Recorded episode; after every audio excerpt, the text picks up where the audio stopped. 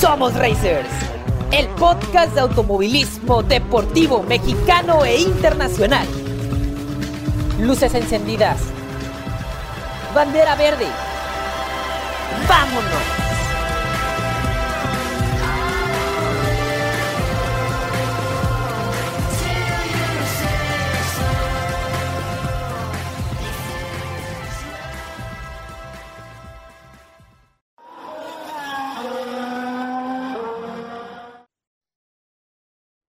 Racers, ando con la garganta muy madreada, pero aquí andamos al pie del cañón trayéndoles toda la información del automovilismo deportivo mexicano e internacional que surgió durante el reciente fin de semana.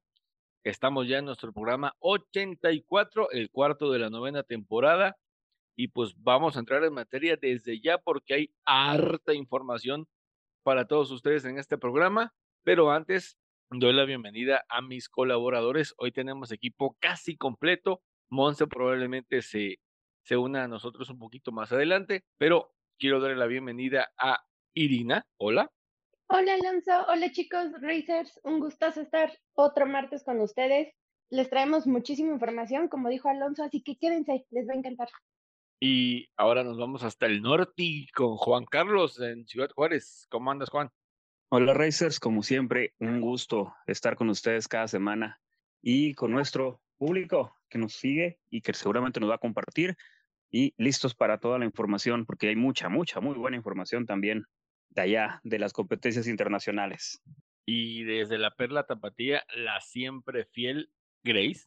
Hola Alonso, Juan y Dina, es un gusto estar otro programa con ustedes. Racers, es un gustazo nuevamente traerles información bastante importante y como siempre les digo, quédense todo el programa que les va a encantar todo lo que tenemos para ustedes el día de hoy.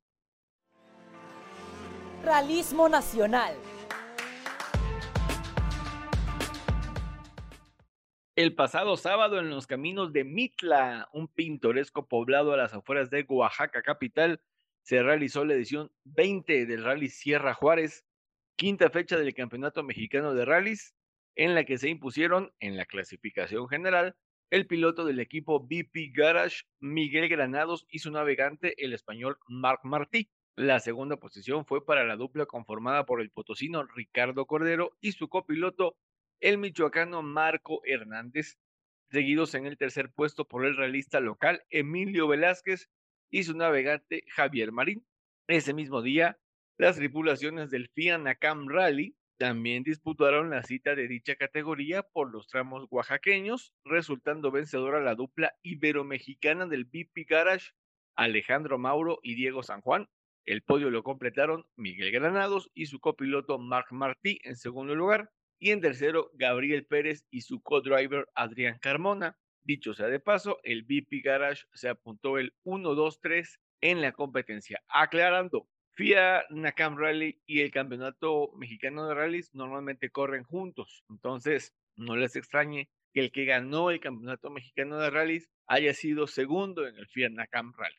Ok, aclarado el punto, los ocupantes del cuarto sitio de la competencia, Pancho Name y Armando Zapata, del Subaru Qualitas Racing Team, se reafirman en el primer lugar de la categoría G1 o Grupo 1 y se colocan de manera extraoficial en segundo sitio del Campeonato Mexicano de Rallys en la clasificación de pilotos y navegantes, ya que para esta fecha el poblano Alejandro Mauro no participó dentro del Campeonato Mexicano de Rallys, solamente fue en el FIA Nakam Rally.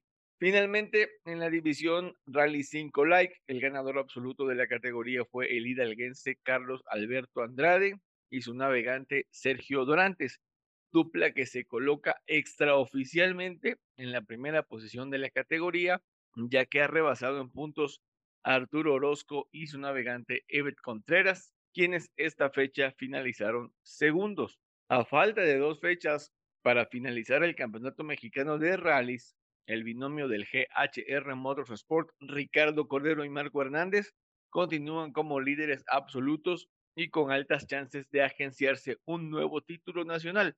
Y faltando una fecha, en el FIA Nakam Rally, Alejandro Mauro y su navegante Diego San Juan comandan el campeonato con 134 puntos.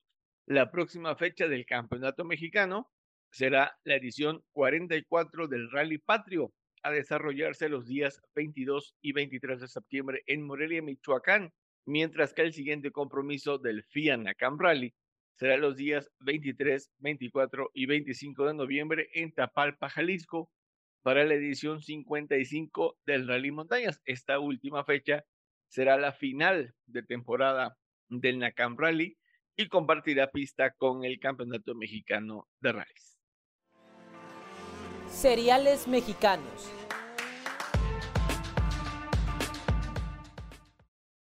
Y hablando de Jalisco, Grace estuvo en un evento especial organizado por un piloto de la Fórmula 5 de Supercopa. ¿Nos cuentas, por favor, Grace? Claro que sí, Alonso, con gusto. Bueno, Racer, les comento que fue un evento que fue el día sábado, fue aquí en Zapopan, en la Plaza las Américas. Tuvimos una exhibición del monoplaza del piloto tapatío José Manuel Vidrio. Y bueno, fue un evento que el canal de difusión turística de parte de Zapopan y de José Manuel este, dieron difusión en redes sociales. Y pues bueno, les comento que este piloto es originario de Guadalajara y está compitiendo en Supercopa como novato. Fue como parte de los 200 años de Jalisco. El piloto anteriormente había realizado una exhibición en Tlaquepaque, eh, un evento que el cual está promoviendo la convivencia familiar y lo que es el deporte motor, que pues la verdad, como sabemos, no es bastante, no es muy común aquí en nuestro país y tuve el, honor de hacerle una eh, pequeña entrevista a José Manuel y aquí la tenemos. Escuchemos qué nos dice. Bueno, hola Racers, ¿qué tal? Bueno, les comento que para mí es un gran honor estar entrevistando a este piloto tapatío súper talentoso. Y bueno, aquí estoy con José Manuel Vidrio. Dime, José Manuel, eh, ¿cómo sientes que fue, ha sido el desempeño como piloto durante toda esta temporada? Eh, ha sido un tema eh, de aprendizaje meramente, o sea, yo sigo corriendo en la categoría de novatos, eh, aproximadamente tengo unas 5 o 6 carreras compitiendo, entonces para mí todo esto es completamente nuevo y está siendo una, una temporada primeramente de aprendizaje, de entender puntos del coche, entender puestos a punto. Ahora sí que, que todo lo que conlleva preparar un, un, auto de carreras, pues estamos en ese, en ese proceso pues de, de aprendizaje para poder competir de una, de una mejor manera. Muy bien, José Manuel. Bueno, también este, vimos que estuviste en Tlaquepaque como parte de los 200 años de Jalisco. Cuéntame cómo te fue, cómo te sentiste. Sí, muy bien. Este, como, como bien mencionas, como parte de la celebración de los 200 años de Jalisco, eh, estuvimos ahí en Tlaquepaque haciendo un, tipo showroom en el que hay por la calle del Boulevard, de, la, de la Pila Seca, eh, estuvimos con el, con, el, con el carro transitando unas calles, haciendo una exhibición, también llevamos lo que fueron unos go-karts para que la gente se subiera y pudiera eh, probarlos y un simulador pues, de, carreras de profesional y todo también para que la gente viviera esa experiencia. Y muy bien, la verdad, muy padre muy, muy, muy contento y sobre todo muy agradecido con, con Angélica Guayo, la presidenta de Canaco, que fue la que nos brindó todas las facilidades para poder llevar a cabo ese, ese evento. Y pues la verdad, este, la respuesta fue increíble, la, la gente estuvo en todo momento ahí emocionada y todo, entonces cuando, cuando salí a la pista, a, la calle más bien, y los veía ahí en, en, las barreras y todo, entonces fue, fue algo muy, muy bonito y la verdad muy padre. Muy bien, y coméntame, ¿cómo ves la respuesta de la audiencia que está asistiendo el día de hoy aquí en el evento? Está muy padre, la verdad la, la gente sí le, les ha llamado la atención, han, estado ahora sí que subiéndose a, a, tomar las fotos al coche, lo ven, preguntan, oye, ¿qué motor trae? ¿Qué, ¿Cuánta velocidad? Dónde lo corres, etcétera, etcétera. Entonces, la verdad, muy padre y, todo muy bien.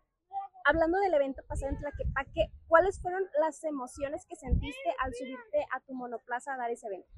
Fíjate que fue, fue una, una, emoción como que rara, se, sentía raro porque obviamente estás acostumbrado a circular esas calles pues en tu vehículo, ¿no? Entonces, ya al, ya al subirte al monoplaza, pues eh, no está el parabrisas, las dimensiones van más pegadas al piso, pues literalmente es la calle que, que transitas a diario. Y fíjate un dato curioso, la primera vuelta que salí, literalmente pues obviamente cerraron las calles para, para poder hacer la, la, exhibición, cerraron ahí alrededor de cuatro o cinco cuadras. Eh, entonces la primera vez que salgo a pista, de repente vio el alto y me frené, o sea, y por inercia, ¿no? Dije, ay, y ya reaccioné y fue como que no, pues ¿por qué el alto, no? O sea, si estás tú solo y los, los en... Entonces es una, una anécdota ahí que digo, sirvió, sirvió obviamente, me, me, detuve, hice la arrancada, la gente escuchó ahí el, eh, cómo, cómo, arrancan y todo, ¿no? Entonces, eh, sirvió pues, pero sí fue como que al inicio me, me, me detuve pues porque vi el alto Sí. y sí es como que eh, el desconecte pues de la... Sí, te desconectaste sí, sí. un poco. Ok, bueno, ¿cuál es el mensaje que le das a las personas que están asistiendo todavía y a las personas que apenas están adentrando al deporte motor? Eh, fíjate que para eso, aprovechando aquí el espacio y la oportunidad, vamos a tener el próximo lunes 4 de septiembre una conferencia en el Code Paradero.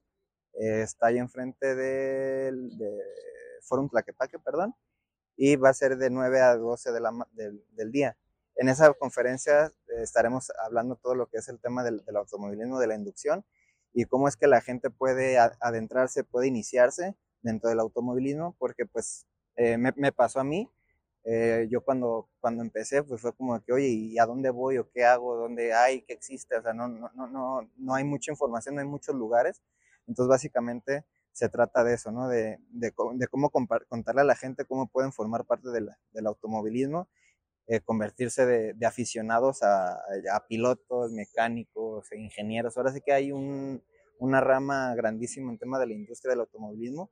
Entonces, vamos a platicar un poco de, eh, sobre eso y pues invitar a la gente que, vaya y nos acompañe porque la verdad va a estar, va a estar muy padre, van a conocer todo este mundo y simplemente es, es ganas, ¿no? Muchas veces decimos, ah, es que es difícil, o es mucho dinero, o es mucho eh, esto o aquello.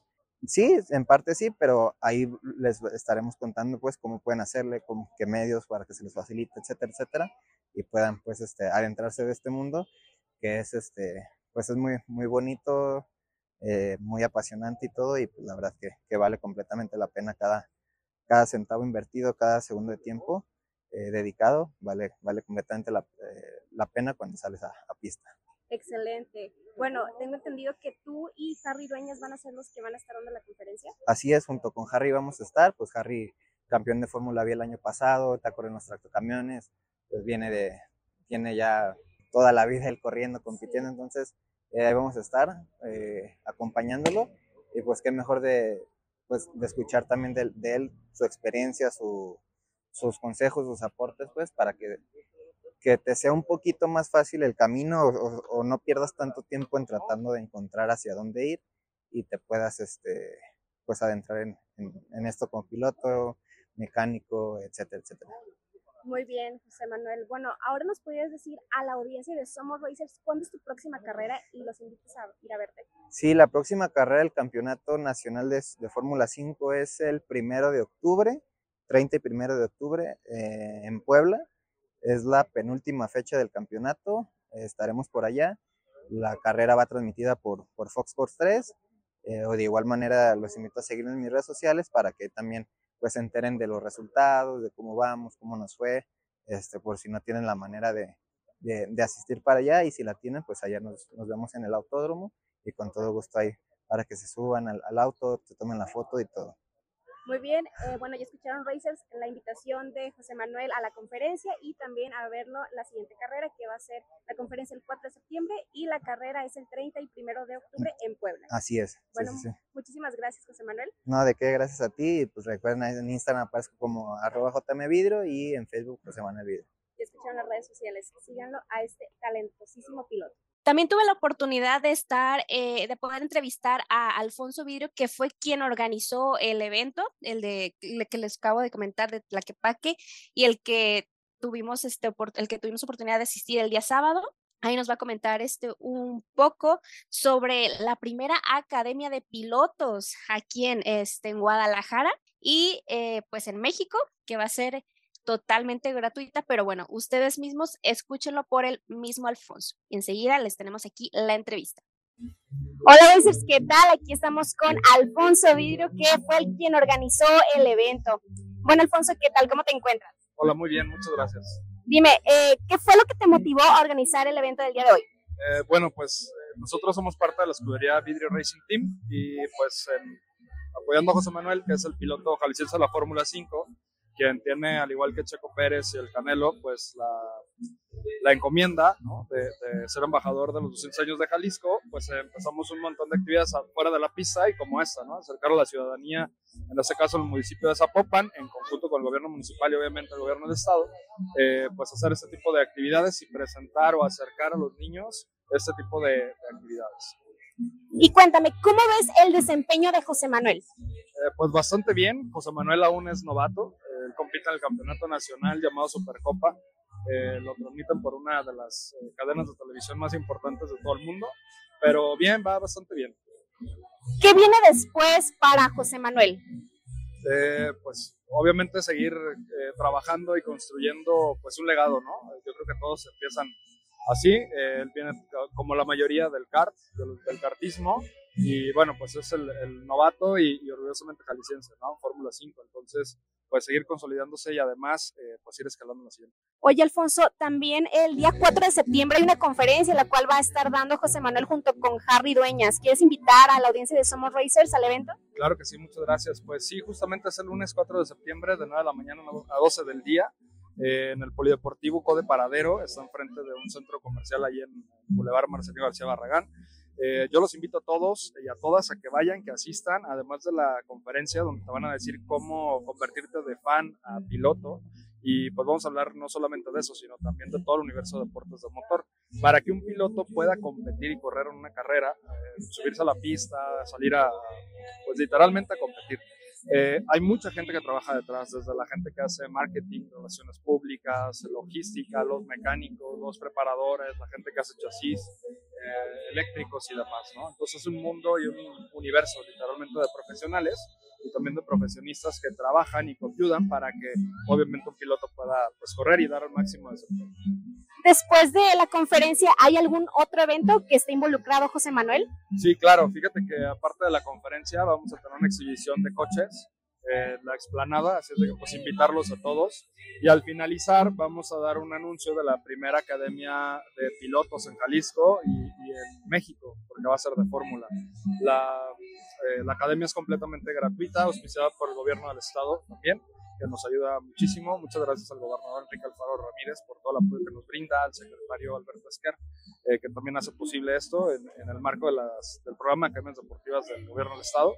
Eh, y bueno, pues básicamente es, es, eso lo que vamos a tener. Eh, esperen al lunes 4, los invitamos a que todos puedan asistir, que escuchen la importante conferencia por parte de dos pilotos que están activos.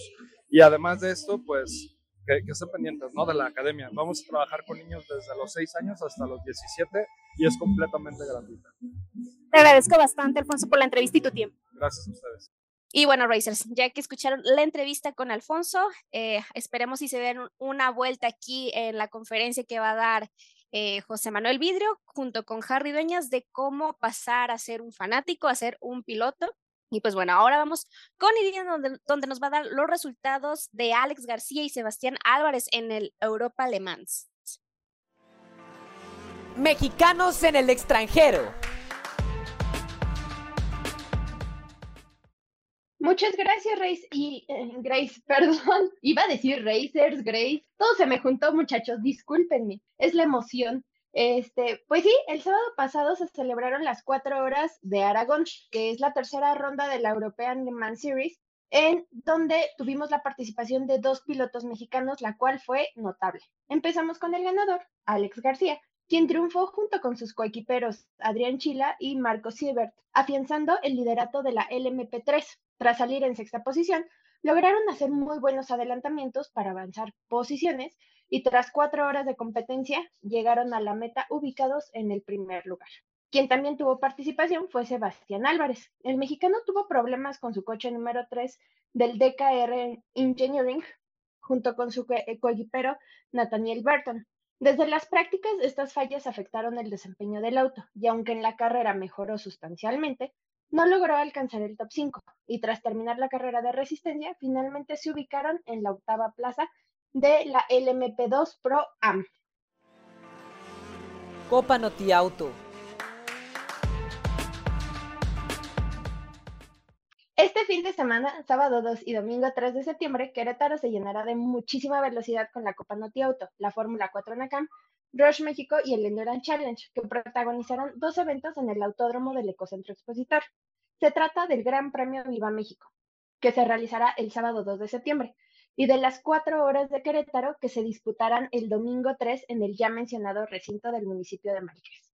Hablemos primero del Gran Premio Viva México de Copa Noti Auto, las prácticas, clasificaciones y carreras de la Vintage Pro Series, los Superturismos Light, Superturismos Copa 1.8 y Copa TC 2000 se realizarán en una sola jornada, ese mismo día.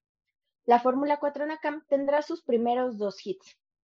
Para esta fecha habrá un cambio en los tiempos de competencia. Superturismos Light, Superturismos y Copa 1.8 tendrán una sola carrera que durará 65 minutos. Normalmente estas categorías tienen dos hits de 30 minutos, pero para esta fecha la cosa será muy distinta. La Copa TC 2000, que casi siempre tiene un solo hit de 70 minutos, esta vez tendrá dos, cada uno de 35 minutos, así que el reto para todos los pilotos será muy entretenido y desafiante.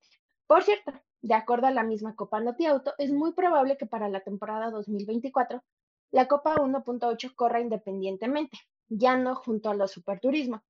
Esto por dos razones. Una, la parrilla de esa división es cada vez más nutrida. Y dos, a los Superturismo llegará una nueva generación de autos, los TCR, haciéndolos la mejor competencia de autos turismo en Latinoamérica. Y ahora sí, pasamos al estado de los campeonatos de cada categoría. Héctor González Jr. es el jefe de la general en Vintage Pro Series. Ha sido el coco de los Cervantes este año y con 209 puntos se enfila al, campeonato. En Superturismo Light, el manda más es Carlos Márquez, con 1025 puntos, seguido en el top 3 por Jorge Caso con 982 y por Genaro Dávalos Jr con 931. En Superturismo Light 2, la dupla Vázquez Villamata encabeza la tabla con 1.164 puntos. En la Superturismo la cosa está muy brava. Javier Jiménez Lizardi lidera la general con 1.143 unidades, pero Rafa Villazón le respira en la nuca con 1.135. Y en tercero tenemos a Cristian Bravo con 987. En Copa 1.8 el mandón se llama Adiel Gamboa que suma 981 puntos, perseguido por el experimentado Salvador Estrada con, 959 unidades y la mancuerna de Emilio y Ángel Jiménez cierra el top 3 con 931. Massimiliano Zona sigue como líder en la Copa TC 2000 con 532 puntos, seguido por el binomio del Auto 28 de Alessandro Racing, Elliot Van Rankin y Ciara Esteban, con 483 puntos, y el novato, entre comillas, Michelle Garrido es el tercer lugar con 457 unidades. Y ahora Alonso nos va a platicar de las actividades de la pista que habrá el día domingo. La actividad del domingo iniciará muy tempranito con las prácticas libres de Roche, México y el Endurance Challenge. Después tendremos la tercera carrera de Fórmula 4 Nakam a 30 minutos, como los primeros dos hits que van a ser el sábado, como nos dijo Irina, y luego las cuales, tanto de Roche como de Endurance. Rush tendrá sus respectivos dos hits ese día, cada uno de 25 minutos. Alrededor de las 2 de la tarde dará inicio la carrera de las 4 horas de Querétaro, fecha 4 de la actual temporada del también llamado Campeonato Mexicano de Resistencia. En cuanto al estado del campeonato de estas categorías, comenzamos con la Fórmula 4, que lidera el colombiano de Ram Racing, Pedro Juan Moreno, con 206 puntos, y está a un paso de convertirse en campeón de la única categoría mexicana de monoplazas certificada por la FIA. De repetir el triplete en la fecha 7 que se corre este fin de semana, el, el Paisa llegaría a la última cita del calendario en el Autódromo Hermanos Rodríguez como categoría de soporte del Gran Premio de la Ciudad de México de Fórmula 1 en este caso, ya con el título en la mano. En segundo viene Cristian Conejo Cantú con 159 unidades, y en Querétaro, de ganar dos de las tres carreras, aplazaría la definición del título o del campeonato para la última fecha. Tercero es David Cárdenas, el también colombiano que podría asaltar el segundo sitio de la clasificación si logra una victoria o tres podios consecutivos. Ahí la, la lucha ahora es por, por el segundo lugar. Pedro Juan Moreno tiene prácticamente el título en la bolsa, pero el Conejo Cantú, si se aplica bastante y gana las tres carreras en Querétaro, híjoles, ese cierre en la Ciudad de México en el marco de la Fórmula 1 va a estar buenísimo. Ross México, que disputa su sexta fecha de la temporada, tiene como líder a Pablo Guzmán con 804 puntos y en el Ecocentro podría consagrarse monarca del serial ganando las dos carreras. Marcelino Pineda suma 690 puntos y la sorpresa de la temporada, Sergio Legorreta, es tercero con 667 puntos. Dicho sea de paso, Legorreta conoce de pe a pa el trazado queretano y tiene muchas chances de subir a segundo si obtiene los resultados que se ha planteado. Ahora vámonos a la larga lista de divisiones que tiene la Endurance Challenge y conozcamos quiénes son los líderes de cada una de ellas. En Turbo 1, el auto 55 de Pro Rally Motors, que para Querétaro va a estrenar diseño, eh, que acuérdense que este auto lo pilotan los Rejón, Gerardo Papá, Gerardo Junior, Julio y mi ardilla ya no me da, no me acuerdo cómo se llama el otro, el otro chico, Rodrigo, Rodrigo Rejón. Estos tienen 334 puntos. En Turbo 2, el auto 10 de 2B Racing con 349 puntos. En Turbo 3, el auto 52 de Renault Servicios Financieros con 346 unidades. En Endurance 1, el 37 de la escudería Ponce. En Endurance 2, el 48 de Orea Road Racing, que conduce y pilota Andrés Orea. Ah, en Endurance 3, el 32 de Certi, que es el único auto de la división, o sea, no tiene como tal rival.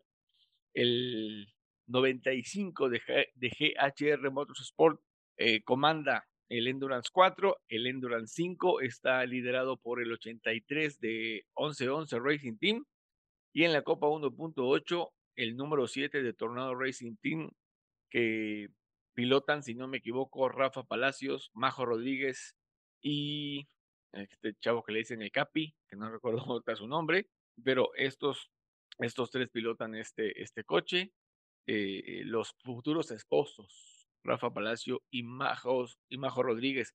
Ah, estamos seguros que tendremos dos jornadas más que emocionantes y de carreras muy apasionantes. Planeamos cubrir presencialmente ambos eventos este sábado y domingo. En nuestras redes les estaremos compartiendo los momentos más relevantes, así como los resultados de las carreras. En el próximo episodio les daremos más pormenores y les tendremos las voces de los protagonistas del Gran Premio Viva México de la Copa Noti Auto y de las cuatro horas de Querétaro del Endurance Challenge.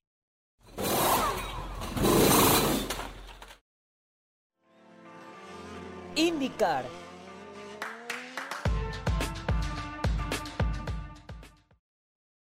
Ahora vámonos hasta Missouri, en Estados Unidos, porque ahí corrió IndyCar, su antepenúltima fecha del año, Grace nos tiene toda la información de lo que pasó por allá.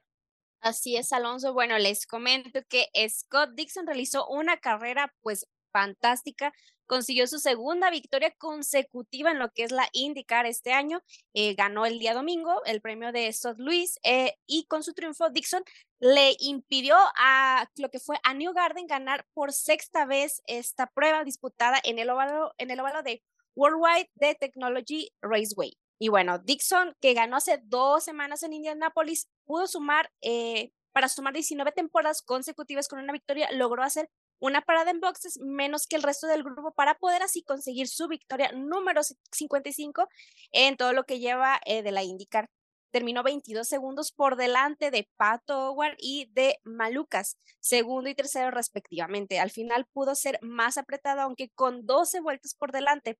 Pato presionó en busca de rebasar a Dixon por la victoria, pero Dixon tuvo una muy buena gestión del combustible, lo cual esta fue la clave de su victoria. A pesar de no alcanzar al Oceánico, el piloto de McLaren sumó su segunda presencia consecutiva en el podio tras haber finalizado en tercero en Indianapolis. Y bueno, Estamos todos súper felices, yo más, como les he dicho, Pato es mi piloto favorito por séptima ocasión. En el año, Pato se sube al podio, que fue este domingo, en, aquí en Estados Unidos, donde logró el segundo lugar detrás de Dixon, quien logró su segunda victoria eh, consecutiva. Aunque eh, la verdad, Pato no estaba, o sea, sí estaba feliz, pero eh, comentó en entrevistas que le hubiera gustado estar en número uno en algún momento, pero bueno, está consciente de que es Scott y pues lo publicó, este, también comentó algo así en, su cuenta de, de Twitter, bueno, ahora X, que comentó que otro buen champañazo, quedamos segundos, contento con mi carro y con el buen trabajo del equipo, a pesar de que no son los resultados que esperaba, está contento con los resultados que, que cómo están trabajando el equipo de McLaren. Y bueno, ahora Alonso nos va a hablar sobre tres pilotos mexicanos que participaron en la USF Pro 2000 tres, ahora tres, eran dos, pero debutó un otro piloto mexicano ahí en esta, en este uno, dos, tercer escalón hacia la IndyCar. Está la USF Juniors, la USF 2000, la USF Pro 2000. Luego sigue Indy Next, si no me equivoco. Y de ahí ya se hace una selección para ver quién pasa a indicar, como que la grande de indicar en este caso. Y bueno, tres pilotos mexicanos participaron ahí en el circuito de las Américas en las rondas 14 y 15 de la temporada 2023 se vienen siendo las penúltimas. El viernes, no, perdón, el sábado eh, tuvimos la quali, la, la tanda de clasificación allí en el circuito de las Américas de Austin. Salvador de Alba saldría, o más bien dicho, ocuparía la sexta posición. Ricardo Escoto detrás de él en la posición 7 y Jorge García Arce, el que, le habla, el que les hablábamos que debutó en la categoría, lo ascendió D-Force Racing, su equipo, clasifica en la posición número 15. Luego, el mismo sábado por la tarde, más o menos de las cuatro y media de la tarde, tuvimos la primera carrera. Ricardo Escoto eh, fue el mejor posicionado de los tres, quedando en sexta posición. Es su mejor resultado desde la victoria en Indianápolis. Luego el Copetín en octava posición y Jorge García Arce en, en la posición número 11. el ganador de esa carrera fue Kiko Porto, que es coequipero de García Arce. En la carrera 2, que fue el domingo muy temprano, justamente a la hora del, del Gran Premio de los Países Bajos, del Copetín de Alba termina en quinta posición, cierra un top 5 bastante difícil para él, pero logra, logra eh, terminar ahí en la quinta posición. García Arce terminó en la posición 14 y desafortunadamente Ricardo Escoto no pudo terminar la carrera. Tuvo un DNF ahí que, pues que no le favorece en lo absoluto. Nikita Johnson, este muchachito que lo ascendieron a él también, su equipo lo ascendió desde la USF Junior. Digo, así el talento del vato, ¿no? Lo ponen en, en USF Pro 2000 y gana la carrera 2. Ahí en Austin, mis respetos para este chavito, creo que tiene 16 años. Entonces, gana Nikita John esa, esa carrera en, en, su debut, en este caso, ¿no? Ahora, ¿cómo van los mexicanos en la tabla de, de esta categoría? Eh, es el mejor posicionado en tercera posición con 245 puntos. Ricardo Escoto eh, está en la posición número 11 con 143. Y Jorge García Arce, como les digo, acaba de debutar, va en la posición 25 con 17 unidades. Él estaba en USF 2000. Creo que va, ya no va a competir él, sino va a cerrar la temporada ahorita en USF Pro 2000. La próxima fecha va a ser el BP Racing Fuels Grand Prix of Portland en el Portland Raceway, ahí donde corrió la Fórmula E hace unos meses. Esto va a ser este fin de semana, del jueves 31 de agosto al domingo 3 de septiembre. Va a ser el gran final de la temporada tanto de USF Pro 2000 como de USF 2000. Ahí vamos a conocer a los campeones de estas categorías. Copetín tiene cierto chance de subir esa segunda posición, de terminar como subcampeón. Ah, de campeonar tendría que pasar algo muy loco para que eso suceda, pero créanme que si el Copetín termina en segunda posición, eh, sería un año maravilloso para él porque eh, eh, estaría en su segunda temporada y terminando como, como subcampeón. Entonces, Racers, vamos a estar pendiente obviamente y en el próximo programa les, les estaremos platicando de los resultados y de quién y de quiénes quedaron campeones de estas categorías de desarrollo de IndyCar. NASCAR.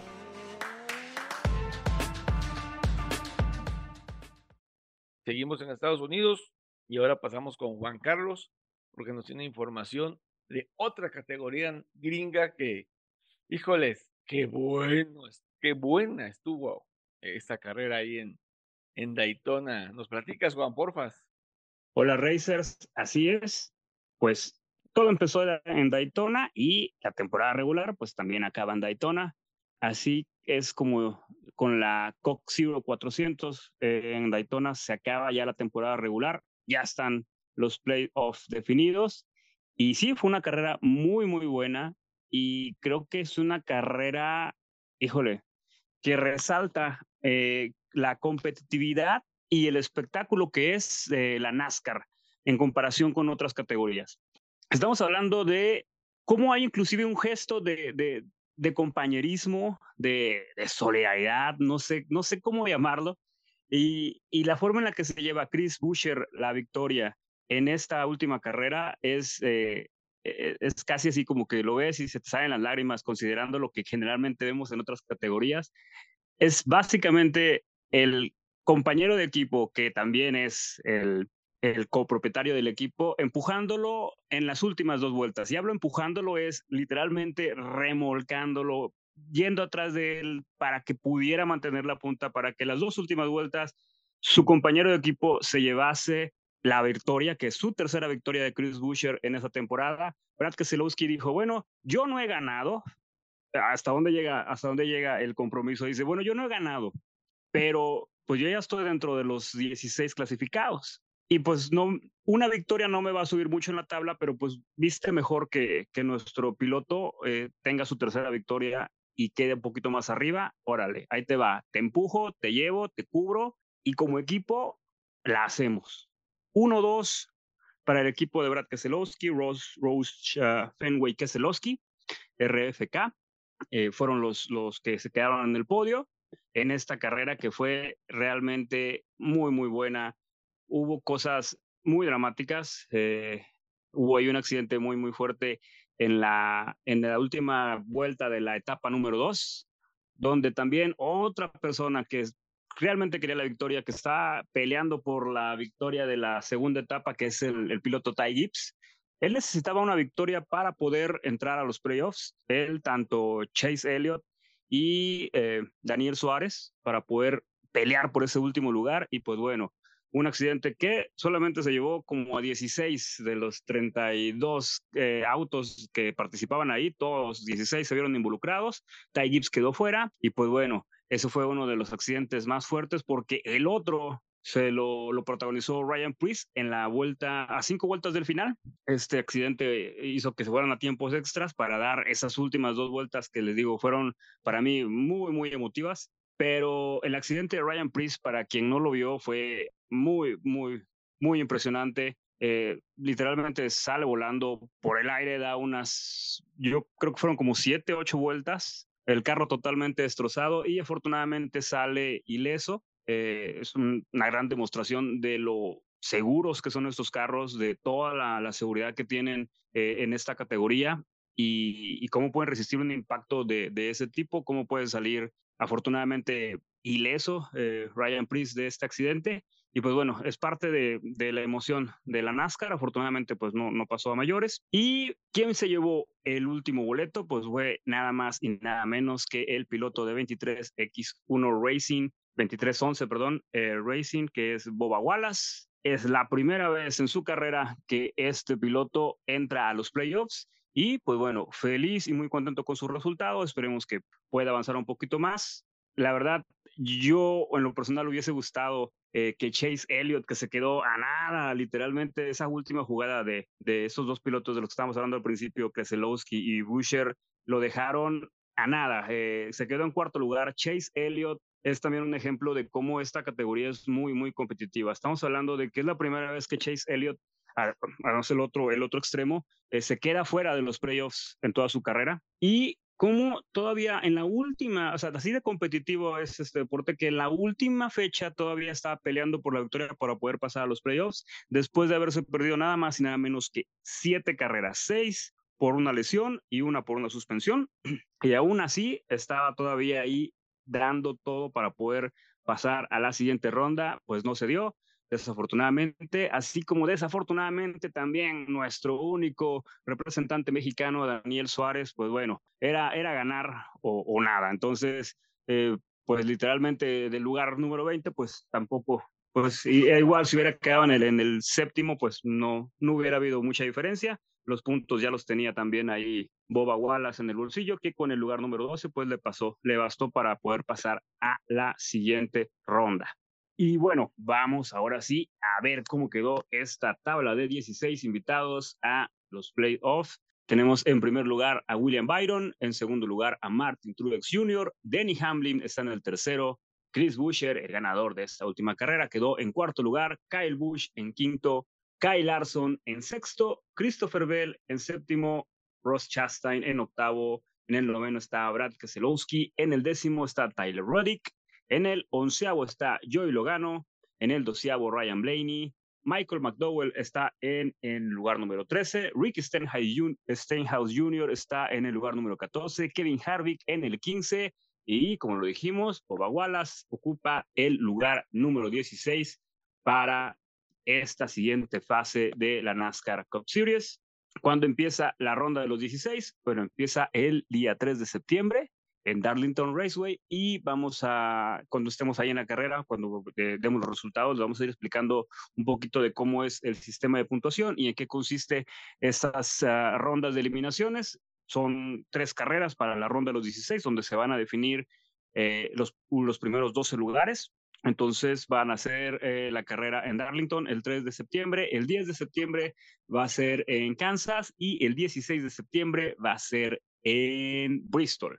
Y bueno, entonces listos todos ya para que empiece ahora sí lo bueno y como siempre Racers vamos a tener aquí los resultados y también hablando de resultados tenemos resultados de la Minar Series siguiendo a nuestra joven promesa que esperemos un día vemos en la NASCAR, es Andrés Pérez de Lara, quien corrió el fin de semana en la carrera de la Minar en la 150 en Milwaukee, la Milwaukee Mile. Eh, 150 se llama la carrera y bueno, empezó muy bien en la clasificación, arrancó en sexto lugar, ya en la carrera tuvo ahí, eh, fue paciente, la verdad, eh, estuvo lidiando un poquito, tratando de mantener una ventaja con su competidor más cercano, que es Frankie Muñiz, y, realmente terminó en séptimo lugar. Hubo ahí eh, un poquito de competencia, la verdad no, no fue una carrera muy, muy destacada, pero estuvo siempre tratando de mantenerse en los primeros lugares. Es la consistencia lo que realmente hace muy fuerte a Andrés Pérez de Lara, porque este séptimo lugar lo deja por arriba de Frankie Muñiz, está muy, muy, pero muy plantado ya el piloto en el segundo lugar, con 15 carreras disputadas, seis eh, veces ha terminado en el top 5, una vez en el top 10, tiene una pole, ha, ha liderado 87 carreras y bueno, está con 587 puntos, solo por debajo del actual líder que es Jesse Love y pues no ha llegado la victoria. Eh, las victorias se las están disputando entre Jesse Love y este joven que es eh, William Salawich, que nada más tiene, tiene seis carreras menos, pero los resultados de Andrés, que es la constancia de estar siempre eh, en el top 5, en el top 10, lo, es lo que lo, lo tienen ahí. Y bueno, pues ya está arribita por unos cuantos puntos de, de ahí de Frankie Muñiz, mantiene el segundo lugar y esperemos, esperemos de verdad siga siendo igual de competitivo. Es una agenda muy apretada la que tiene eh, este joven Andrés Pérez de Lara, porque recordemos que no solamente corre Arca Caminar, también es parte del Rose de NASCAR México y solamente en agosto, nada más en agosto, Andrés corrió cinco fechas en Arca Caminar y una más en NASCAR México. Entonces imagínense el trajín que, que tiene este, este chavalito. Y bueno, eh, la siguiente fecha, eh, la siguiente fecha va a ser en Illinois y como siempre, pues Racers también estaremos dando los resultados y el seguimiento a esta joven promesa. Oye, Juan, antes de, pasar al siguiente tema, eh, Andrés Pérez de Lara recibió el sábado un, galardón, un premio que se llama el CGS for Crown, que es un reconocimiento que Arca Menards entrega al piloto con el, el mejor y mayor desempeño en las cuatro, en las cuatro disciplinas o en los cuatro tipos, cuatro, en los cuatro tipos de pistas que corre la categoría. Pista corta, autódromo o circuito, eh, eh, super speedway y pista de tierra o track. Entonces, es el primer piloto latino en ser reconocido eh, por la Camenas con este premio. Como les digo, habla también de que de que Andrés es un piloto muy completo y que, como dices tú, pues va en paso firme hacia la grande de NASCAR. Ojalá podamos verlo ahí en dos años, si es que se puede. Pero mis respetos para lo que está haciendo Andrés ahí. Desafortunadamente, no desafortunadamente, Jesse Love, que es un monstruito en, el arca, pues se le ha puesto difícil, pero créanme que si no, no existiera Jesse Love, Andrés Pérez de Lara fuera el líder, fue el líder de campeonato ahí en arca. Ahora sí, Juan, ¿qué sigue? Fórmula 1. Sí, pues seguimos con, ahora sí, seguimos con el automóvil internacional y pues obviamente a Fórmula 1 en Holanda y el regreso de este parón veraniego. Qué bonito regreso, qué bonito regreso. ¿Creen ustedes que haya sido la mejor carrera de la temporada? Hasta lo que va de la temporada, más bien dicho. Tal vez. yo digo, yo digo que no, yo digo que no. Pero de que estuvo buena y estuvo eh, emocionante, estuvo emocionante. Estuvo 168 rebases. Récord histórico para la Fórmula 1. muchísimos. Y en lluvia. En las condiciones en las que se dieron, sí, es, es muy, muy, este, muy de destacar. Fue espectáculo, eh, con el mismo final. Eso no, no va a cambiar, pero, pero uh, sí, sí, sí, sí estuvo, estuvo interesante. Estuvo una carrera entretenida, la verdad. El rebase de Fernando Alonso por adentro en el Peralte. Ah, su madre. Yo venía eh, esta semana, digo, aprovechando, haciendo un paréntesis, no les he dicho, esta semana no tuvimos entrevistados porque su servidor estuvo fuera, eh, tuve que hacer un viaje este, personal y de regreso a, a, la casa de todos ustedes, pues venía viendo la carrera y en el, en el, en el celular en este caso, y cuando le mete ese rebase Fernando Alonso a, creo que fueron dos puestos que, que ganó por dentro y en el peralte, no, bueno, ya se imaginarán cómo me puse, ¿verdad? Que yo vengo siendo aloncista y no, bueno, o sea, el hombre estaba eufórico cuando en el podio, como si él hubiese ganado la carrera o algo así, pero la neta, qué chulada de rebase la que se aventó Fernando Alonso eh, ahí en ahí en y pues bueno, ahora obviamente toda la experiencia que tiene el nano eh, demostrada ahí, en ese movimiento, eh, dejando atrás a, los rivales. Y, bueno, es un segundo lugar que le cayó, no sé si... Que le supo a victoria. Ajá, un segundo lugar que le supo victoria, obviamente, pero también un segundo lugar que pues, le cayó de pechito por el error de Checo. Y, y entrando ahorita al tema Checo de una vez, Dios mío, ¿cómo sacrifican a Sergio en las redes sociales y en los medios? O sea, no sé ustedes, Racers, y no sé ustedes, chicos, pero creo que fue una combinación de errores de equipo y errores de Sergio, a mi parecer. No sé qué Fue una serie de eventos desafortunados. That's right, esa es la palabra. Esa es la Porque palabra. Porque creo que fueron, fueron parte de errores de él y muchos más errores del equipo, creo yo. Esa parada de ocho segundos, no, bueno, digo, la de Ferrari, no, la de Ferrari, Dios mío, ahorita hablamos de Ferrari, pero eh, eh, lo de Checo, híjoles, Juan Carlos decía algo en el grupo de WhatsApp que tenemos, Juan Carlos decía algo muy, muy puntual, o sea, cómo eh, un Williams va a quedar arriba de un Red Bull, en quali en este caso, ¿no? Albon salió cuarto el domingo y Checo en, sexto fue o en séptimo, no recuerdo. Séptimo. Séptimo. Séptimo. Pero que un Williams haya acabado arriba de ti, o sea, eso sí está, da para pensar. Hace rato eh, por la tarde, eh, leía una, una columna de José Antonio Cortés, este periodista que sale eh, en, no recuerdo, que sale ahí con, con Giselle Sarur, con, con Fosaroli, con Chacho, y, y, hay una frase que me, que me voló la cabeza de este periodista que sabe de Fórmula 1 y que es un experto sobre el tema. Dice, el auto de Verstappen no es mejor ni diferente, como siguen y siguen y siguen diciendo, sobre todo los TikTokers estos, Escalerita y la otra Salmita y el otro Taquito, que dicen que, ¿cómo se llama? El, el auto de Verstappen es distinto al de Checo. No es cierto, es que tiene una puesta a punto muy distinta. O sea, volvemos al mismo tema que les hemos dicho aquí en repetidas ocasiones. El 70% de la puesta a punto del coche la tiene el piloto porque el piloto es el que conduce el coche, el que pilota, ahora, sí que el que lleva el coche, el que controla el coche, el que siente el coche, y el 30% restante lo, es eh, los mecánicos, los ingenieros, los que trabajan en el coche, ¿no? Entonces, obviamente Verstappen supo poner a punto su coche y por eso es una pinche nave espacial lo que trae eh, Verstappen. El auto es el mismo. El tema es que eh, como fue configurado hasta cierto punto como un auto muy, veloz, como que el estilo de manejo de Checo, increíblemente a estas alturas de la temporada, en su tercer año con Red Bull, obviamente porque es un auto de nueva generación, pues todavía no adapta su estilo de manejo a lo potente que es el RB19. Digo, es el único piloto que ha podido vencer a Verstappen en la temporada. El único. Ahí nomás se las dejamos. Es el único que ha podido terminar delante de Verstappen este año. Dos ocasiones. El resto se las ha llevado Verstappen, pero, pero pues no tiene, no tiene absolutamente nada que ver el coche.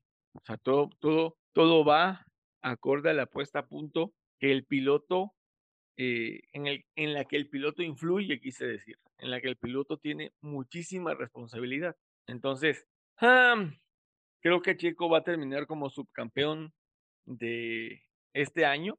Checo tiene, la, tiene el arma, que es su coche, tiene la habilidad, tiene el talento, pero, perdonen, pero, y no es por defenderlo ni algo por el estilo, mi piloto favorito no es Checo Pérez, es Fernando Alonso, ya lo he dicho abiertamente muchas veces, pero es tristísimo ver cómo en las redes sociales se lo acaban por terminar cuarto o por X, los mismos medios mexicanos, no todos, pero buena parte, sobre todo esos que, que hablan y hablan de fútbol, cómo le tiran caca a Checo y la neta no se vale, pues, no está padre. O sea, les gusta o no, es el mejor deportista mexicano que tiene nuestro país hoy en día. Se llama Sergio Pérez y la está rompiendo en Fórmula 1 y está a punto de ser, eh, vamos, está a, sí, a pocas carreras de ser subcampeón mundial del deporte élite del automovilismo eh, a nivel mundial.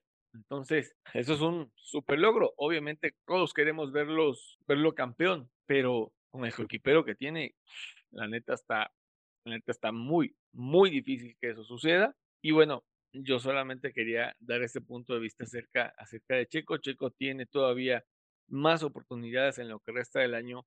Para ser específicos, tiene vamos a la ronda 15, exactamente ocho oportunidades de afianzarse como el subcampeón. Verstappen, si gana las próximas dos carreras, creo que en Singapur se puede proclamar campeón de este año. Y pues bueno, lo del tricampeonato de Verstappen ya no está en discusión, es prácticamente eh, tricampeón el, neerlandés que ganó en su casa en una carrera loca. Llovió al principio, se secó, llovió al final un torrencial aguacero. Eso le puso un buen sabor a la, a la carrera, pero creo que es tiempo de que, de que dejemos, de que en lugar de sacrificar, ¿cómo es que se, no, la palabra no es sacrificar, es crucificar, perdón, crucificar tanto a Checo, apoyemos a Checo, apoyémoslo, en verdad, apoyémoslo, esos mismos, insisto, TikTokers, YouTubers que salen diciendo, no, Checo, el mejor piloto de la historia, el mejor piloto mexicano, bla, bla, bla, bla, son los mismos que les tiran, que le tiran mierda cuando no queda en podio o cuando no termina una carrera.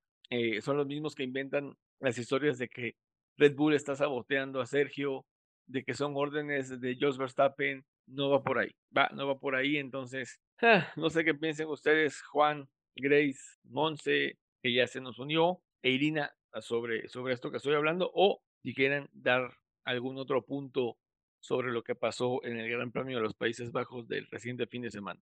Pues, qué feas teorías, perdón. Este, más que nada, Racers lo hacen eh, ese tipo de, de, comentarios para atraer seguidores y todo eso. Así que mm, les comentamos, como siempre, no les crean. Primero, este, asegúrense de que sea una fuente confiable antes de decir ok y sacar conclusiones. Y pues, ¿qué más? Ah, también eh, comentarles que son nueve victorias consecutivas las que lleva Max, así como Sebastián Vettel, eh, ya quedaron iguales. Veamos qué pasa para Italia, que serían 10 si es que gana Max, y pues sería algo que no hemos visto en la Fórmula 1, 10 victorias consecutivas. Sería algo, algo histórico, sería algo histórico y, y pues digo, ya sería como que ah, afirmar lo dominante que ha sido tanto Max como Red Bull este año. Ah, algo que se me esté pasando chicos del de, Gran Premio de los Países Bajos. Digo, los McLaren se cayeron. Más que que se te esté pasando.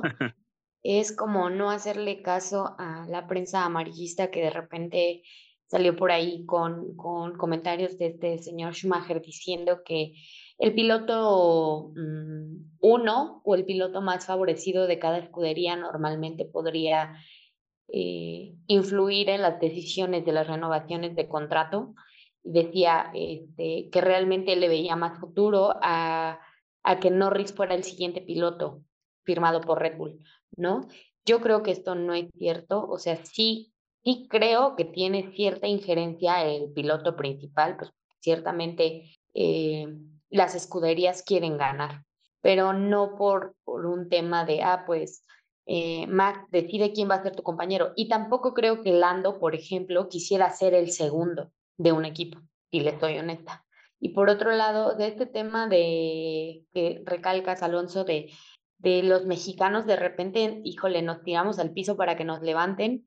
Está cañón. Eh, es como el de esta, porra que siempre tenemos, ¿no? De fulano, hermano, ya eres mexicano cuando hacen algo en nuestro favor. Pero también es que no hay, no hay peor enemigo para un mexicano que otro mexicano, tacañón. Porque lejos de que festejen los logros que ya tiene y el mérito que ha tenido Sergio Pérez, digo, no es que vaya a ser campeón mundial este, Fórmula 1, pero la realidad es que lleva una trayectoria bastante sólida, o sea, es eso, ya está eh, consolidado en, en esta posición.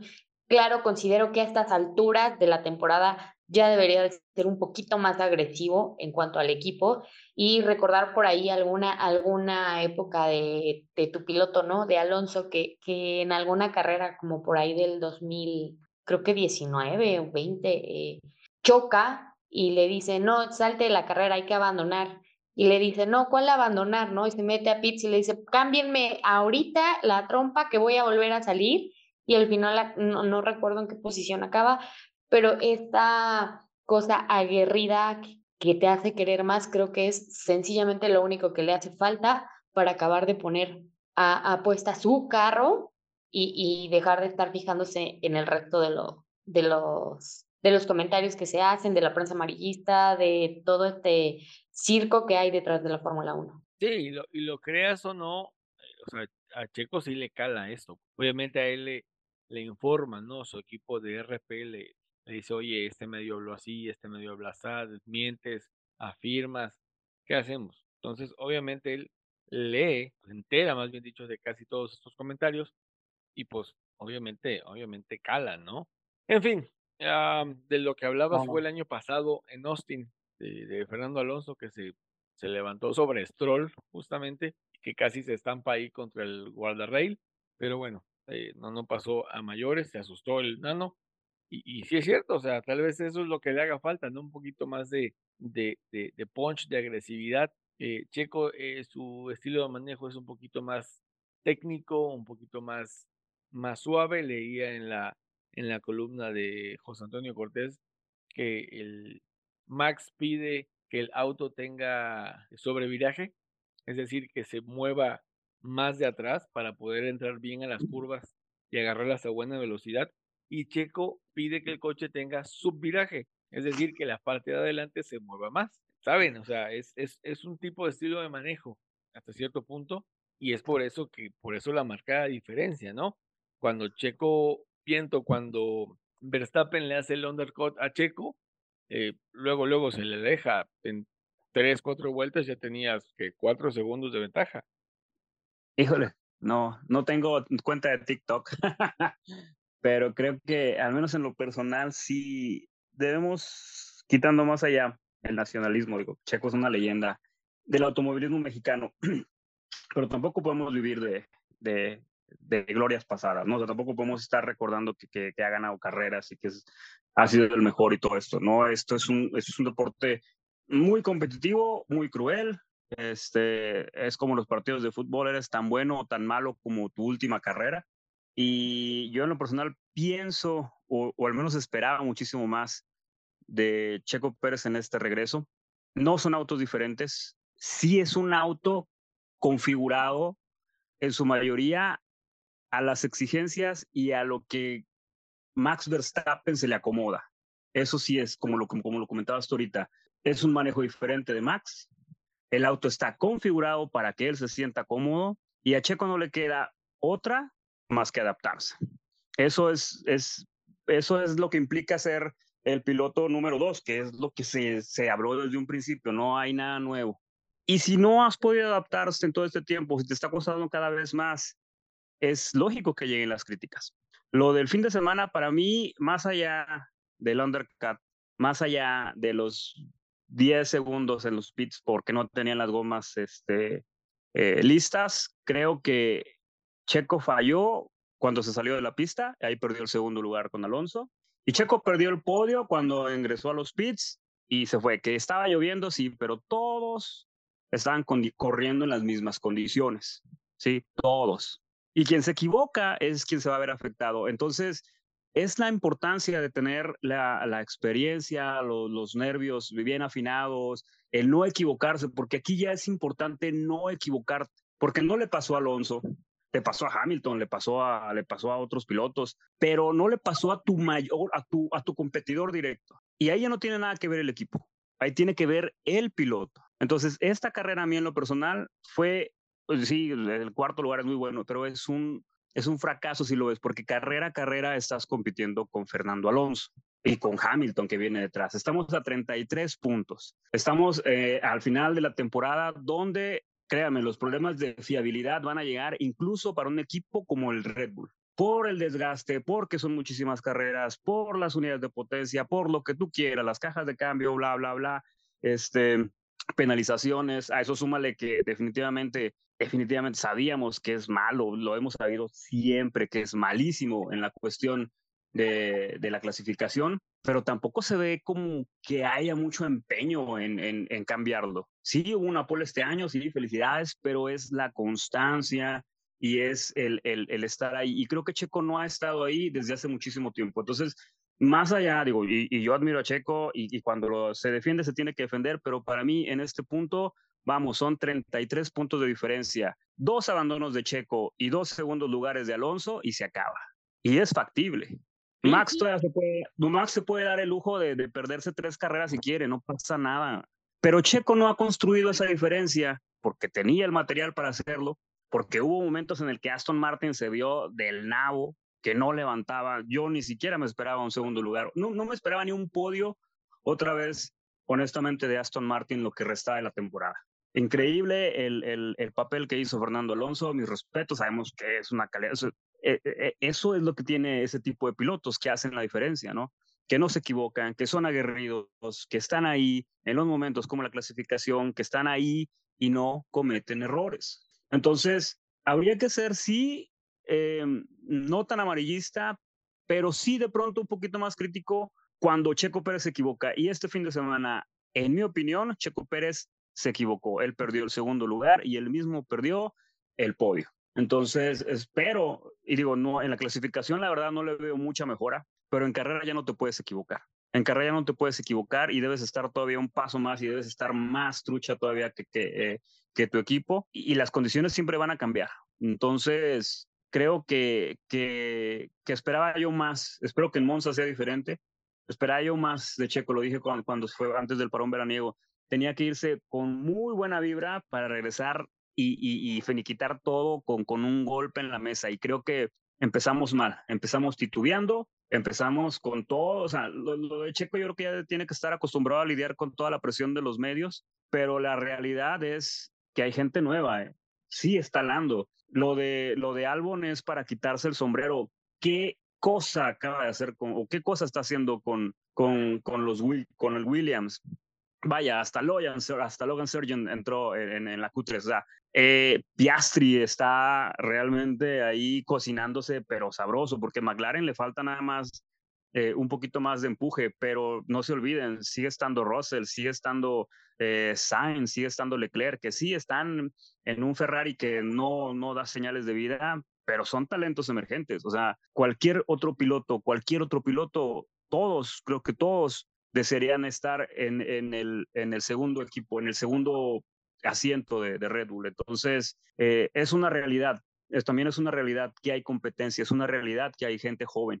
y creo que para que Checo no realmente nos, nos calle o callen a todos los, los, los, detractores es un golpe sobre la mesa y es traigo el Red Bull y gano o gano de vez en cuando o quedo en segundo lugar. Es un poquito la mentalidad, lo agresivo, y lo decía también Monse, ¿cómo debe ser de agresivo? Nada más pongamos un ejemplo. Mm, Rosberg. Rosberg fue un animal cuando se enfrentó a Hamilton y yo no veo a un checo convertido en un animal que, haya que esté enfrentando a un, a, un, a un Verstappen. Entonces, creo que queda de ver y creo que se puede complicar si no levanta el vuelo. Completamente de acuerdo contigo, Juan.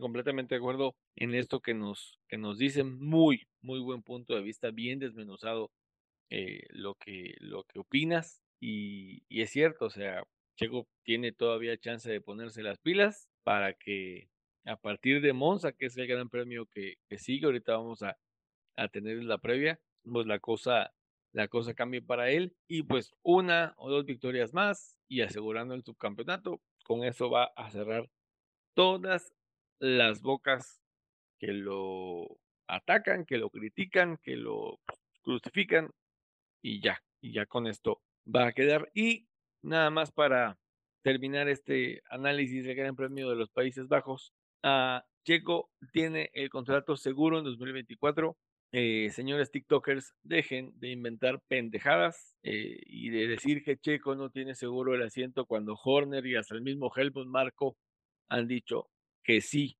tiene el contrato seguro para 2024. Ya veremos si 2024 es cómo le va y con, y con base en eso habrá renovación o le van a dar las gracias. Y ahora sí pasamos al Gran Premio de Italia que se corre este fin de semana, del viernes 1 al domingo 3 de septiembre, en el Autódromo Nacional de Monza, mejor conocido o también conocido como el Templo de la Velocidad, de 5.7 kilómetros de longitud, larguito, y solamente 11 curvas. Los pilotos le van a dar el domingo 53 vueltas a uno de los trazados eh, o a una de las catedrales, más bien dicho, de la Fórmula 1 a nivel global. El primer gran premio, eh, no bajo el reglamento de Fórmula 1, fue en 1921, pero fue, no fue en Monza, sino una, en una pista localizada en Brescia, ahí en Italia, en lo que se construía Monza.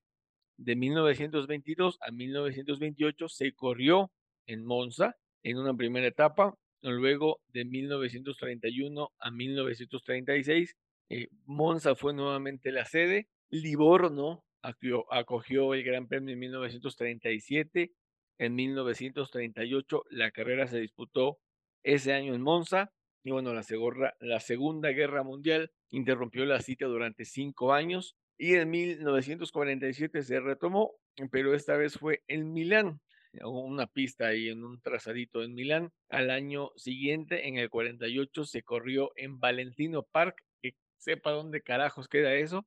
Y desde 1949 hasta nuestros días, Monza ha sido la sede de esta histórica y legendaria carrera de Fórmula 1. Ya como fecha puntuable de la máxima categoría, se ha corrido desde 1950 de forma ininterrumpida junto con, junto con Silverstone. En total van 91 ediciones y la de este fin de semana será la 92. Es el circuito permanente más rápido del calendario. Michael Schumacher y Lewis Hamilton son los pilotos con más victorias, cinco cada uno, y es Ferrari el equipo más ganador con 19 triunfos. Los tifosi no celebran una victoria de la escudería desde 2019, cuando ganó Charles Leclerc. Y la neta, yo dudo que este año se acabe la sequía. Monse, ¿cómo van a estar los horarios? Creo que nos va a tocar madrugar otra vez. ¿Y cómo va a estar el clima para el Gran Premio de Italia este fin de semana, porfas? Es la edición 93, te faltaste un añito. Ok, sorry. Eh, como dato curioso.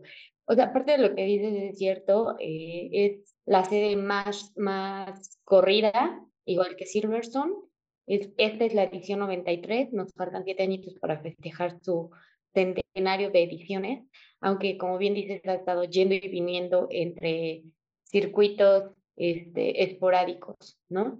Pero bueno, ya veremos cómo nos va el fin de semana. También valdría la pena mencionar que ha sido el circuito más reñido en toda la historia, con, con la carrera más reñida que ha tenido, y de hecho tres de las carreras más reñidas que ha habido en la historia de la Fórmula 1 han sucedido en Monza. La carrera de la que te estoy hablando fue en 1971, en donde Peter Getting comenzó la última vuelta de la carrera en la posición número 4 y se llevó la victoria por delante de Ronnie Peterson por solo punto 0,1 segundos. Y en esa misma carrera, los, los primeros cinco clasificados estuvieron separados por solo puntos 61 segundos. Entonces, es un circuito muy, muy rápido. Vamos a ver qué nos depara el fin de semana. Y para el clima, según el weather.com, el viernes y el sábado va a estar súper, súper despejado de precipitaciones. El viernes, equipos y pilotos completarán dos sesiones de práctica y durante el día la probabilidad de lluvia es inferior al 10%. Debe de ser entonces un día despejado y la temperatura rondará más o menos los 26 grados centígrados, por lo que probablemente la goma de las prácticas libres se quede ahí porque no vaya a haber precipitaciones. Para el día sábado solo hay 15% de probabilidad de lluvia durante el día, aumenta ligeramente hacia la noche, pero no se tiene ningún pronóstico arriba del 40% de lluvia, lo que nos dice que el domingo la carrera realmente va a tener unos compuestos normalmente sobre el compuesto intermedio. Eh, y en cuanto a los horarios, bueno, el viernes primero de septiembre los entrenamientos libres empiezan a las cinco y media de la mañana, hora del centro de México. Los entrenamientos libres, de, los segundos entrenamientos libres serán a las nueve de la mañana, hora igual del centro, mientras que el sábado 2 de septiembre los entrenamientos libres serán a las cuatro y media de la mañana y la clasificación a las ocho. El domingo nos tenemos que levantar tempranito para ver la carrera. La carrera va a ser a las 7 de la mañana.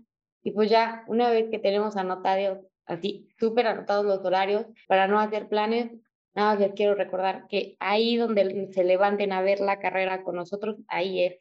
Si no se levanta y aparte se enoja, algo estamos haciendo mal. Entonces, hagan sus apuestas y sus quinielas, sus pronósticos para este fin de semana en todas nuestras redes sociales. Y bueno, antes de pasar a nuestro pronóstico de polipodio de cada previa de Gran Premio, eh, en las redes sociales ha estado hablando mucho de la maldición de Monza, el piloto que ganó el año pasado es DNF el próximo año. Entonces, Charles Leclerc en 2019 eh, ganó y en 2020, adiós. Lewis Hamilton ganó en 2020 y en 2021 adiós. Luego, no recuerdo quién fue, eh, resulta que así está el asunto, ¿no? Entonces, por ahí están diciendo que, que, a lo mejor Verstappen cumple la maldición de Monza. A ver, a ver nomás. Ahora sí, chicas, pronóstico de Paul y podio. Irina, comenzamos contigo. Mm, a ver, Paul se la va a llevar más. Y este podio, esperando se haga la maldición, pongo chonguitos. Este, se, primero se lo lleva Alonso, segundo Checo y tercero, no soy fan de los McLaren, pero Norris. Toma tu tomate. Grace, la tuya, o sea, tu pol y tu podio. ok, este, la pole se la lleva Max, definitivamente. Y podio, eh, Max, segundo Checo y tercero Alonso. Ok, échale Monse. Yo creo que le apuesto igual que Irina. Si la maldición se cumple, Max DNF, aunque sí se lleva la pole, pero el podio se lo lleva Alonso. El segundo sí creo que Chiquito va a andar por ahí haciendo las suyas. Y en tercero, yo siempre he sido fan de Lando, entonces lo quiero volver a ver allá arriba. Muy bien. Juan, vas tú, Paul y podio. Ah, híjole, Paul, eh, Max, Podio, eh, victoria para Max. Segundo lugar, tiene que estar Checo, sí o sí. Y el tercer lugar, creo que ahora sí va a ser eh, Luis Hamilton. Ok. Ahí va la mía, ¿eh? La pole, Lando Norris. El podio, la 33. Por fin, llega, por fin llega con Fernando Alonso ganando la carrera y rompiendo el invicto de Red Bull. Verstappen en segundo y Lando Norris en tercero. Ese es mi, mi, ¿cómo se llama? Mi pronóstico. Así que, Racers, a disfrutar este fin de semana. De nuevo nos toca levantarnos temprano, pero ya se acaban. Ah, no, no es cierto, no, se acaban las desmañanadas. Ustedes disculpen, falta Singapur, que va a ser a las 6 de la mañana. Qué hermoso. Entonces. Ahorita que Juan dijo este, por ahí a, a Lewis, Lewis tiene un récord en esta pista, ¿eh? Es la velocidad más alta alcanzada en, en, no recuerdo qué año fue, creo que en 2020, es la más registrada con 264.36 kilómetros por hora en esta pista. Oh manches, eso sí, eso sí está, está, está interesante. ¿364? 264.36. 264. En, en recta, la velocidad más rápida que han alcanzado es de 350, pero en general, en velocidad media, la Ah, tiene, el por lo tiene Lewis. Ah, mira, mira, que está, está muy bueno ese dato. Entonces, a disfrutar, créanme, si ustedes se dicen ser fanáticos de la Fórmula 1, no pueden perderse el Gran Premio de Italia en Monza. No se lo pueden perder porque es clásico, es legendario y créanme que, que es, un- es una carrera que siempre, que siempre da espectáculo, que siempre, siempre promete, da buenas batallas. Entonces, eh, a disfrutarlo, a disfrutarlo y no hay más porque para eso está la Fórmula 1, para, para disfrutarse, Racers. Se acabó nuestro programa 84, señoras y señores. Gracias por haberse quedado hasta el final. Gracias por haber escuchado, por habernos escuchado a todos nosotros este martes, esta semana. Chicos, vámonos despidiendo.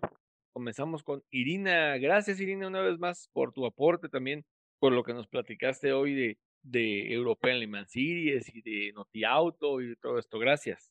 No, pues gracias a ustedes, chicos, por compartir otro martes, otro programa. Yo feliz de estar aquí con ustedes y con ustedes también, Racers, que nos escuchan, que nos siguen en todas nuestras redes, ya saben, nos encuentran como Somos Racers y este pues compartan este podcast para que lleguemos a muchísimas más personas y sobre todo vean las carreras, vayan a las categorías mexicanas, ya saben que hay que darle difusión porque además son buenísimas y en vivo son espectaculares. Chicos, Grace, Monse, Juan, un abrazote y gracias por estar otro martes aquí. Reiteramos nuestro agradecimiento para ti, eh, Irina. Juan, gracias también. El hombre NASCAR. Gracias. Así es, ah, muchas gracias, Racer. Eh, Fede Ratazón, el récord fue de 186 rebases y el récord anterior lo tenía China en 2016 con 170, así que muy, muy buena. Y este, muchas gracias a todos, Racers, por escucharnos. Como siempre, cada semana, por favor, compártanos, compártanos ahí con sus familiares, con sus amigos y con sus enemigos también. Muchas gracias. Bonita noche. Gracias a ti, Juan. Igualmente, Grace, gracias también a ti por tus aportes. Gracias Alonso, Mons, Irina, Juan, gracias por estar este, todos juntos, el equipo completo. Racers, muchísimas gracias por estarnos escuchando otro martes. Y pues bueno, ahí nos comentan en redes sociales qué les parece la carrera ahí en Monza y nos escuchamos la siguiente semana. Vámonos, Monse, porque aquí espantan. Fraser, se despide de ustedes la chica del clima. Los escucho la siguiente semana. Y pues nada, compártanos en redes sociales si creen o no creen en la maldición, antes y después de la carrera y vemos qué pasa. Ya dijo. Nosotros, como siempre, les mandamos un abrazo de P1 para todos ustedes.